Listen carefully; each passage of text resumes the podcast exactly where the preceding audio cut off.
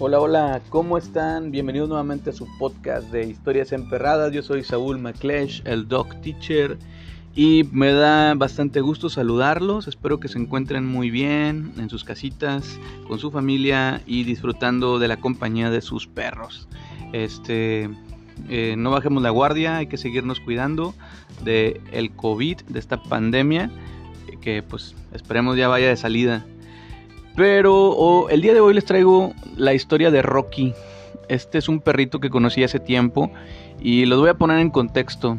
No sé si en algunas ocasiones han sabido que nace una camada y de repente se mueren, nacen cinco, se mueren tres, luego se muere otro y al final queda el último y en ocasiones resulta que pues la perra pues no lo quiere. Ajá. Eh, por algún motivo lo rechaza, no le da de comer y, pues el, perrito pues está destinado a, morir, ¿verdad? Si, no hay una intervención humana. Pues exactamente ese fue el caso de Rocky. Es un pequeño perrito que yo lo conocí de escasos seis meses. Eh, es la misma historia. Sus hermanos murieron en la camada y su madre pues lo rechazó, no le daba de comer, no es no pues no este no ejercía ese instinto materno, ¿no?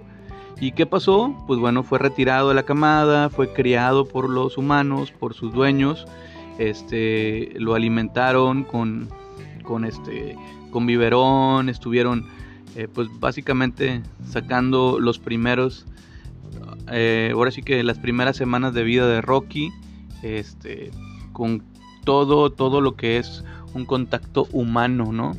Este, y pues, ¿qué pasó? Bueno, pues Rocky fue creciendo y se convirtió, eh, los primeros síntomas que, que, llegaron a observar, digo, a una edad de unos 4 o 5 meses, este, este perro ya presentaba señales de agresividad hacia otros perros, ¿no? Este, mm, no le gustaba estar en compañía de, de, más, de más animales, este, inclusive con ciertos humanos mostraba algunos signos de, miedo, de agresión, eh, de evitación. Y este. Y pues esa es la historia del, del, pequeño Rocky, ¿no? Y pues después llegó a relacionarse con otro cachorrito. Y em, pues todo parecía que marchaba bien, jugaban. Eh, corrían juntos, etcétera. Pero de repente en un juego brusco, pues este, este cachorro que cabe mencionar, creo que no les dije, era un cachorro tipo bully, un pitbull tipo bully, este bastante, ahora sí que bastante fornido, bastante pesado. Y em, en, en una interacción con un cachorro, pues tuvo una pelea.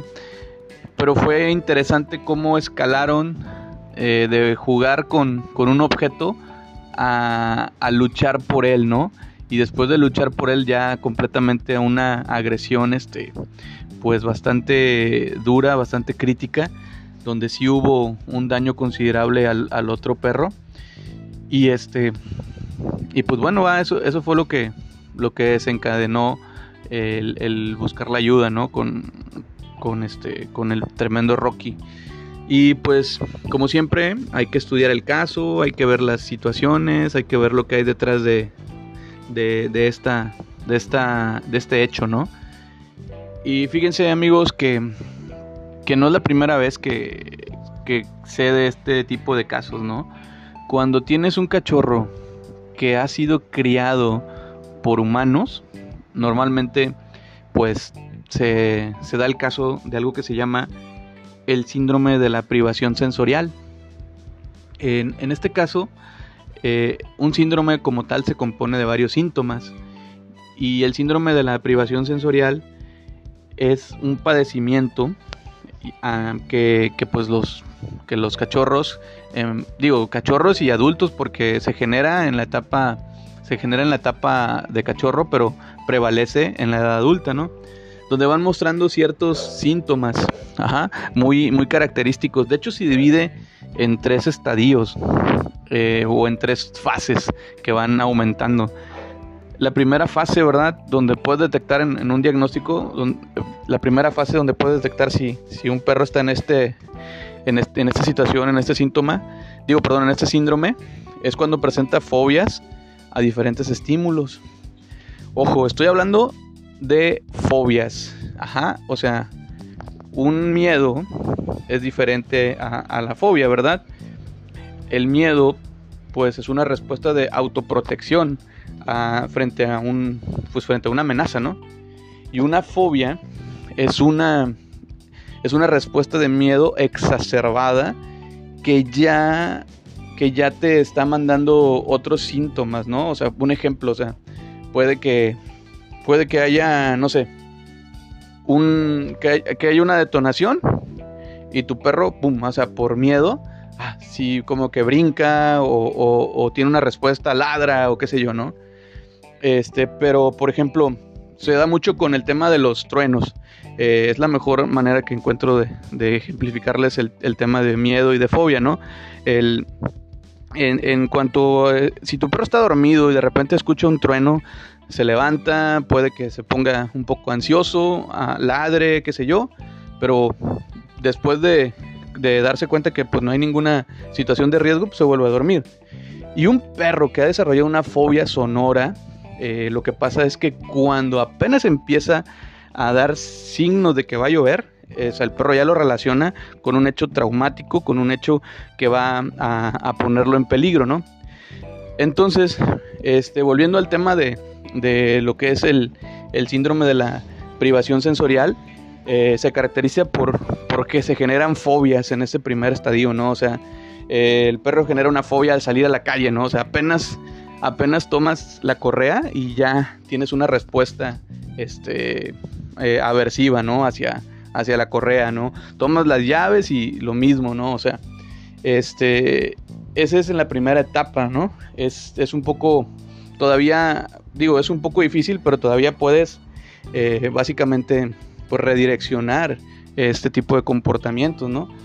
Como es el caso de, del tremendo Rocky, ¿no? Pero si digo, si no recibes atención, pasas a la siguiente fase, ¿no? En la siguiente fase, en la fase 2, eh, este, se caracteriza por porque se inhiben las conductas del perro, las conductas normales.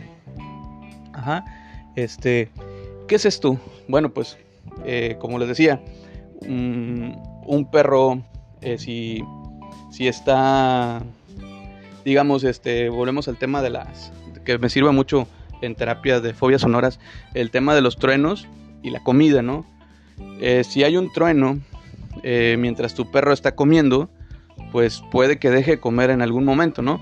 Pero si no ha desarrollado una fobia como tal, entonces pues sí, sí, a lo mejor va a tener miedo, va a dejar de comer, pero cuando se cerciore que no pasa nada, pues ahora sí que el hambre no lo va a perdonar y va a volver a comer, ¿no? Esa es una conducta normal. Pero cuando estás en, un en, una segunda fase de, este síndrome de, privación sensorial, no existen estas conductas, mis amigos. No existen. O sea, el perro ya normalmente si, si le gusta jugar con la pelota eh, adentro de tu casa, pero lo llevas al parque y le lanzas la pelota, el perro no la va a perseguir, se va a quedar inmóvil, se va a quedar paralizado. ¿Por qué? Porque ya esa, ahora sí que esa fobia o, ese, o ese miedo ya está en una siguiente etapa, ¿no? Ya no hay, ya no, ya no hay una respuesta normal o una respuesta convencional ante situaciones que normalmente pues serían diferentes, ¿no? Entonces, esto complica mucho el tema de este de la, de la rehabilitación de perros en este, en este tipo de estados, ¿no? Eh, tal es el caso, por ejemplo, de Rocky, ¿sí? Rocky no estaba en, en, esta fase, ¿verdad? Ahorita les voy a decir en cuál fase iba, ¿no? Y, y este, cuáles fueron las respuestas que, que o qué fue lo que Ori fue orillando a, a que él emitiera esa respuesta. Después, en la fase 3, de, este síndrome de privación sensorial, hay una fase depresiva en la que los perros este, se muestran aletargados, se muestran este, pues, eh, deprimidos, eh, ya no hay un ya no hay un este control de sus necesidades. A veces llegan a orinarse o a defecarse en lugares donde, pues, donde no lo hacen normalmente o instantáneamente al, al este al, al, recibir un estímulo ¿no? que, los, que los puede llegar a poner mal. ¿sí? En esta fase, incluso hay perros que no duermen, o sea, que, que, que tienen eh, sueño o unas etapas de sueño muy anormales, ¿no? O sea, despiertos por la noche, buscando qué hacer, ladrando o este con una respiración así agitada de como si hubieran corrido un maratón y están este están bajo techo, ¿verdad? en el aire acondicionado, si ustedes quieren, y, y, los perros se muestran en esa etapa, ¿no? Esa es una, esa es una situación ya muy crítica, es en, el tercera, en, el, en la tercera fase de este síndrome de, de, privación sensorial, ¿no? Este, ¿Qué es lo que pasa o qué es lo que, qué es lo que, qué síntomas pueden ver en un perro o con este tipo de, con este tipo de problema, ¿no? Bueno, por ejemplo, miedos exagerados. Como les dije, ¿no? El miedo a, diferentes situaciones eh, a todo y por nada, ¿no? O sea, miedo exagerado eh, se convierte en una fobia por definición y, este y, totalmente anticipado a, o sea, no necesita ocurrir el hecho traumático para que el perro ya presente esas respuestas. También este, alteraciones del sueño, ¿verdad? Como ya les dije, algunos tienden a alimentarse de noche, eh, a la alimentación nocturna. Eh, se origina otra cosa que se denomina hiperapego, o sea, este, una codependencia del dueño o de los humanos, este, estados depresivos crónicos, eh, hay ansiedad permanente, ojo con esto, porque algunos, algunos llegan a, a, confundir o llegamos a confundir la ansiedad con la excitación, ¿no? O sea, un perro, digo rápidamente les digo, un perro que que tiene un periodo de excitaciones eh, típico, ¿no? Tu perro ve que agarras la correa y, a lo mejor la vas a cambiar de lugar, ¿no? Pero, pero él relaciona la correa con algo positivo y entonces empieza así como que a, a, bailar en su, como caballito, ¿no? A levantar las patitas, a dar vueltas en su propio eje y a respirar un poco así como de agitado, ¿no? O sea, entonces, ¿por qué? Porque ya está excitado, ¿no? para salir a pasear. Algo que es, la excitación no es algo negativo, yo diría, ¿no? O sea, no, no es algo malo. O sea, es una respuesta esperada ante un estímulo, eh, eh, pues normal, ¿no? Este, puede ser eh, que, cuando llegues tú mismo a tu casa, ¿verdad? Sin quererlo, puede ser un objeto de excitación para tu perro cuando sale a recibirte, este, que, que brinca encima de ti, todo eso, ¿no? Ojo, o sea, no, ya luego vamos a hacer un podcast acerca de eso, pero no se, no, no se trata de castigar esas muestras de afecto que tu perro te da, ¿no? O sea, brincarte encima y todo eso. Hay que redireccionarlas, ¿no? Pero ya luego hablaremos de eso. Pero les hago esta, esta diferencia entre lo que es la ansiedad y la excitación, porque la ansiedad es algo, es algo negativo, ¿no? Es algo que ya, que ya proviene de un estado de estrés, Ajá. ya intervienen ahí este, pues ciertas sustancias que segrega el cerebro del perro, ¿no? Y por ejemplo puede haber salivación, claro, o sea, puede haber salivación excesiva eh, sin causa aparente. Eh, ese es un síntoma de ansiedad, este, mordisqueo en sus propias partes del cuerpo, ¿ah? autolaceraciones en patas, en colas y todo eso. Pasa mucho con perros que, que dejan en, en, estancias o perreras donde se la pasan encerrados. Entonces eh, entran en un periodo ansioso y empiezan a lamerse, empiezan a, automutilarse, autoflagelarse, ¿no? Entonces este es otro síntoma de, lo que sería el síndrome de la privación sensorial. Ojo, eh, no quiero decir que, todos los perros tengan estos síntomas o que sea requisito que, que, para que el perro presente este síndrome que tenga todos los síntomas, puede tener uno, dos, o este, pero sí siempre te va a mostrar algo, ¿no? Y pues bueno, este, en este, en este estado, como les decía, en, el, en la fase 3, donde ya este problema es una situación crónica que ya afecta el estado de salud mental y físico del perro, pues sí, este, pues vaya, ya hay, hay mucho trabajo por hacer. ¿Qué es lo que pasó con Rocky? Bueno, Rocky eh, yo, eh, sufrió este síndrome de privación sensorial y él estuvo pues fluctuando, fluctuando entre el primer, en el primer estadio y en el segundo, en la fase 1 y la fase 2. ¿Por qué?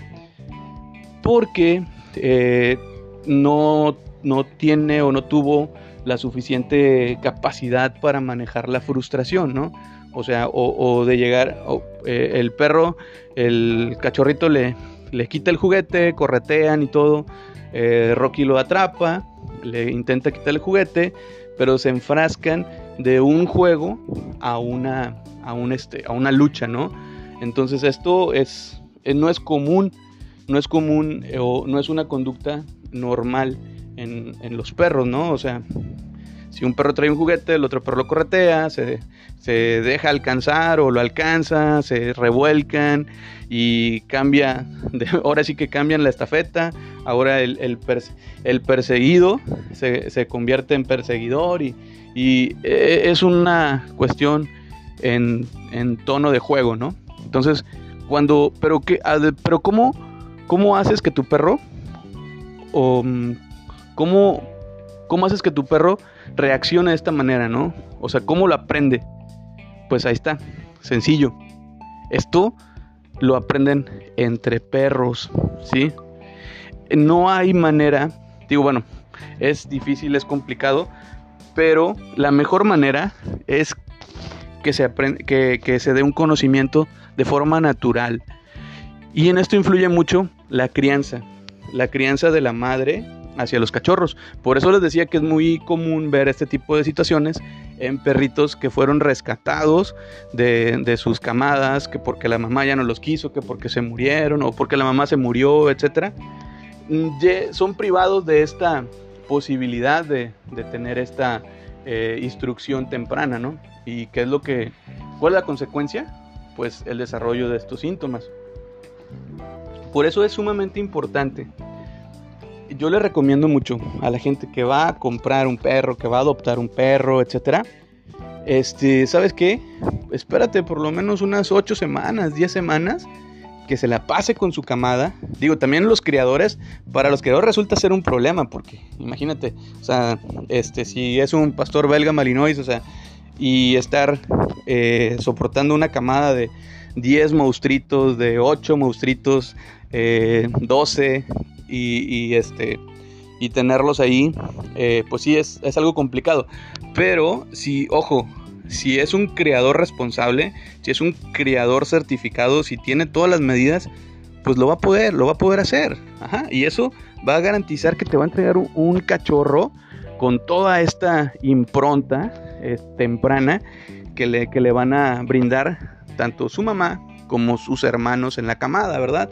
¿Por qué? Porque existen juegos de lucha donde hay regulación de la mordida, donde eh, mm, mamá le enseña al cachorro a, leer el lenguaje canino, qué significa enseñar los dientes, qué significa un gruñido, qué significa mm, agachar la cabeza, orejas atrás, etcétera, ¿no? Entonces, este, esto es invaluable, amigos. O sea, no, no, no hay manera. O sea, esto tiene una importancia enorme si quieres tener un perro equilibrado el día de mañana. Entonces, ya les digo, si ustedes están por adquirir un cachorro, ya sean de una de, alguna zona de rescate, de un, ¿cómo se llama? De una asociación o de un criador, pues pidan esto, ¿no? Pidan que, que ese cachorro se pase la mayor parte del tiempo con su camada, ¿no? Este, eso es lo más recomendable para que no tengan este problema. Ahora, ¿qué hacer si ya tienes este problema? Pues ahí sí es donde sugiero primeramente pues que, que aceptes, ¿no? O sea, luego hay un hay una situación como de como de negación ante ante los problemas de comportamiento de los perros, ¿no? Yo he visto que que primero los dueños pasan por una etapa de negación, ¿no? O sea, oye, es que sabes que siento que tu perro se está portando mal o, creo que no debería hacer esto. Y el dueño, no, ¿cómo crees? O sea, yo lo veo bien, o sea, pues así juega él, ¿no? O sea, él este, así juega, este, es normal, o sea. Y luego viene la justificación, ¿no? O sea, no, es que sí, ¿sabes qué? Oye, pues ya mordió al otro perro, o sea, no, pues, es que el otro también tuvo la culpa, mira, fíjate cómo, cómo, cómo se puso, no quiso jugar, incluso dicen, es que no quiso jugar con él y por eso lo mordió, o sea, este, ya viene, después de la, de la, de la negación viene la justificación y luego ya viene una, una especie como de periodo de aislamiento, ¿no? Donde, chin, ya el dueño dice, híjole, pues es que sí tiene un problema mi perro pero pues ya no, no voy a hacer nada para resolverlo, mejor voy a evitar que le cause problemas a alguien más. Ajá. Y es cuando ves a, los dueños paseando perros a las 2, 3 de la mañana en parques, este, caminando por las madrugadas. Y, me, me, han llegado a platicar, han llegado a topar gente. Digo, pues, ¿y, qué onda? ¿Y por qué? ¿Por qué hasta ahora? No, es que hasta ahora no hay perros, o sea, es que hasta ahora no hay gente, no hay niños, no hay bicicletas y todo. Y pues no, mi perro lo disfruta más, ¿no? O sea, y pues no es así, amigos, o sea, es, este, es esa etapa de encierro, ¿no? De, pues ahora sí que, de ya sabes que tienes el problema, o sea, indirectamente lo, lo aceptas, pero no haces nada, ¿no? Y por último, pues ya viene ahora sí que la acción, ¿no? O sea, de que dices, bueno, ahora sí, ya sé que mi perro tiene un problema, lo negué por X tiempo, ahora sé que buscar ayuda para él va a ser la mejor opción y es cuando empieza el proceso de rehabilitación, ¿verdad? Esto de la mano siempre de un profesional, de alguien que, pueda ayudarnos paso a paso a seguir este, rehabilitando un perro de este tipo, ¿no?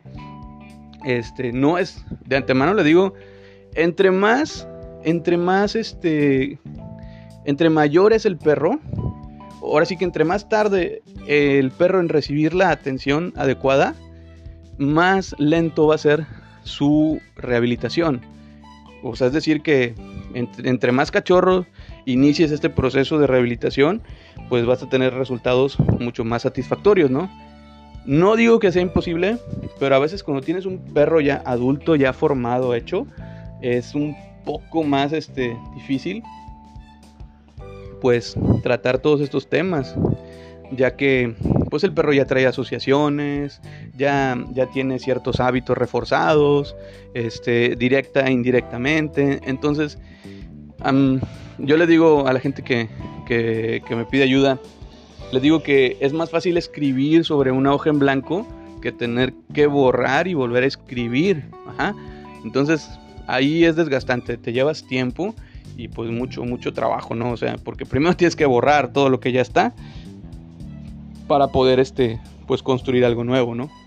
Y pues la historia, la historia tiene un final feliz. Este, eh, el pequeño Rocky pues siguió en terapia, este, logró eh, pues ahora sí que rehabilitarse. Eh, ojo, no, nunca, nunca cuando trabajas con perros y sobre todo en este tema de, de comportamiento como tal, no es fácil o no se puede garantizar un 100% de, de efectividad, ¿no? no Siempre, el, pues lo he dicho, ¿no? No, no son como, como carros, como computadoras, que le cambies una pieza y listo, ¿no? Ya va a funcionar al 100, ¿no? Este, eh, siempre, pues hay un porcentaje, ¿no? De reinserción a la, a la sociedad, por así decirlo, ¿no? O, o de rehabilitación canina. Este, pues en este caso, el Rocky, pues sí, tiene un porcentaje pues bastante aceptable, puede convivir con otros perros bajo supervisión, obviamente, este, evitando ciertos tipos de juegos, o sea, mm, y, pues ese es el resultado de, de, cuando le metes el, trabajo requerido, ¿no?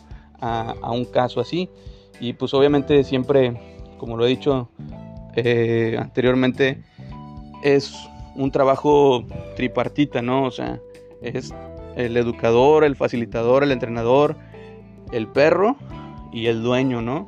O sea, no, no podemos nunca, no podemos nunca hacer algo bien sin la ayuda de, del dueño, ¿no? O sea, y pues también, o sea, son tres, tres factores que juegan un papel importante porque también tenemos que considerar las aptitudes del perro, las posibilidades, saber, saber reconocer hasta dónde va a llegar y trabajar con base en ello, este, eh, el dueño, el dueño pues también debe tener compromiso y pues el educador o el entrenador pues debe tener conocimiento y, este, y habilidades para trabajar con, con este tipo de perros, ¿no? Pues bueno amigos, eso fue todo por hoy en su podcast de historias emperradas, la historia de Rocky. Este, si les gustó, pues compártanla, nos ayudaría mucho y escríbanos si quieren saber algo acerca de algún tema y este y con gusto pues vamos a hacer todo lo posible. Espero que se le hayan pasado súper chido. Este es un rato para platicar de perros y pues nada, les mando un abrazo muy fuerte, cuídense mucho y hasta la próxima. Esto fue Historias Emperradas.